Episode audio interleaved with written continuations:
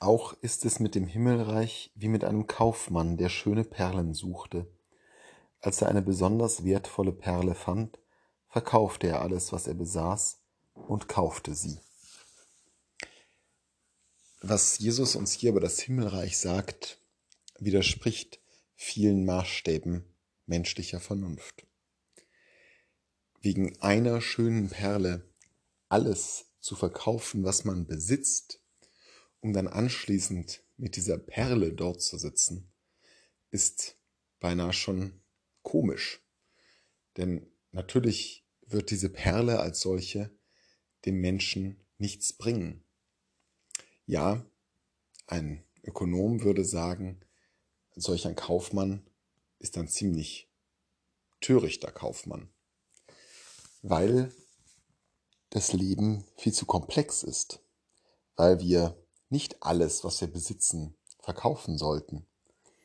Schließlich sind ein Dach über dem Kopf, etwas zu essen und vielleicht auch noch die Möglichkeiten, uns das ein oder andere zu leisten, was uns Freude macht, essentiell für unser Leben. Während das Dasitzen mit diesem einen Schatz, den man ja wieder verlieren würde, wenn man ihn veräußern würde, um etwa ein Dach über dem Kopf zu besorgen, doch keine besonders erstrebenswerte Situation ist. Und vielleicht geht es Jesus genau darum, wieder einmal, wie so häufig, die Klugheit dieser Welt in Frage zu stellen, die Logik dieser Welt in Frage zu stellen. Denn es geht ja beim Himmelreich um etwas, das eben alle anderen Bedürfnisse übersteigt.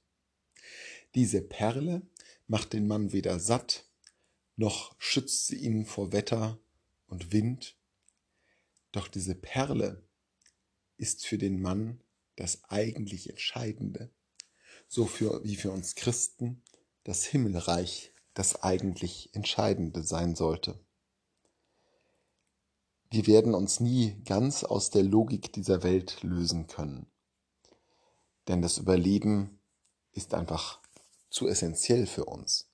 Und auch viele Dinge, die wir uns gern leisten möchten, die für uns wichtig sind, sind so zentral für unsere Persönlichkeit, dass wir nur unter sehr großen Schmerzen auf sie verzichten könnten. Einigen Menschen gelingt das, doch die allermeisten werden es nicht schaffen. Was Jesus damit auch sagen möchte, ist etwas Ähnliches, was er gesagt hat, als er davon sprach, dass ein Kamel eher durchs Nadelöhr geht, als dass ein Reicher ins Himmelreich kommt. Es geht um einen Zielpunkt und nicht um eine absolute Aussage. Jesus sagt womöglich mit dieser Aussage über das Himmelreich nicht etwas, was als Richtschnur für unser Handeln gelten soll, sondern als Richtschnur für unser Fühlen. Wir sollen das Himmelreich versuchen, so wichtig für uns werden zu lassen, ihm einen so zentralen Stellenwert einzuordnen in unserem Leben, als ob es die eine Perle wäre.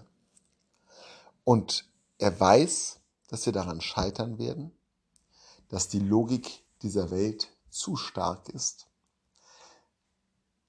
Und dennoch brauchen wir diesen Orientierungspunkt. Denn wenn wir ihn nicht haben, dann fallen wir komplett der Logik dieser Welt anheim und verlieren das Eigentliche aus dem Auge. Es ist in Ordnung, dass wir das Eigentliche nicht ganz erreichen.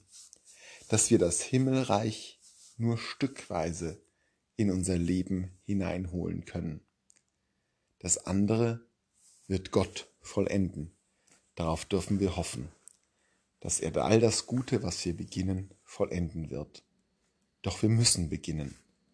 Und darum müssen wir wieder verrückte, törichte Kaufmann nach dem einen Himmelreich uns immer wieder ausstrecken auch wenn wir es nie erreichen werden.